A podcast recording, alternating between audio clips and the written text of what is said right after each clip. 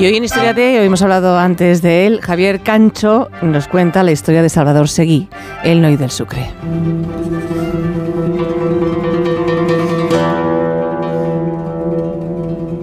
Es un día histórico.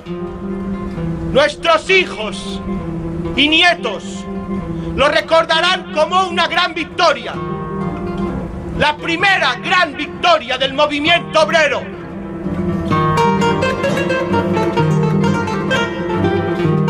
La palabra como arma en un tiempo en el que predominaron los mensajes con disparos. La violencia era tan cotidiana como la penuria. Los precios arruinaban más todavía a quienes ya vivían en la pobreza. Las fábricas de Barcelona se llenaron de trabajadores que llegaban desde fuera. Valencia, Murcia, Almería, tantos lugares y tanta necesidad. Había una relación muy turbia entre patronos y obreros. ¡Déjame, hostia! ¡Eh, callad, callad! ¡El Noy del Sucre! Es Salvador Seguí, el Noy del Sucre. A ver qué dice. ¡Compañeros! Salvador Seguí era partidario de lo que se llamaría la cultura del pacto. Desde el pragmatismo, con su carisma, con su oratoria, lideró el principal sindicato en Cataluña, la Confederación Nacional del Trabajo, la CNT.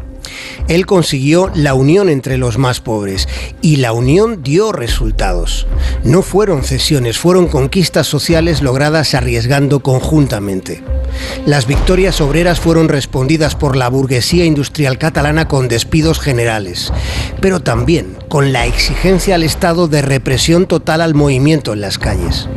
En aquellos años, hace una centuria, obreros y sicarios a sueldo de la patronal se enfrentaban a tiros cada día. Uno de los asesinados fue Salvador Seguí. Sucedió hace 100 años. Fue cerca de la Rambla del Raval. Fue mientras Salvador Seguí, el Noy del Sucra, caminaba con su compadre Francisco Comas. Ellos no los vieron venir. Tres tipos les abordaron por detrás. Les dispararon a quemarropa. Fueron ejecutados. Compañeros, supongo que estáis al tanto de lo ocurrido. Han matado a Salvador Seguí. Al Noy del Sucre. No hubo arrestos. No hubo detenciones. Lo que sucedió es que el movimiento obrero quedó sin cabeza, porque había quedado sin voz, sin la voz del Noy del Sucra, el hombre que caminó sobre la utopía.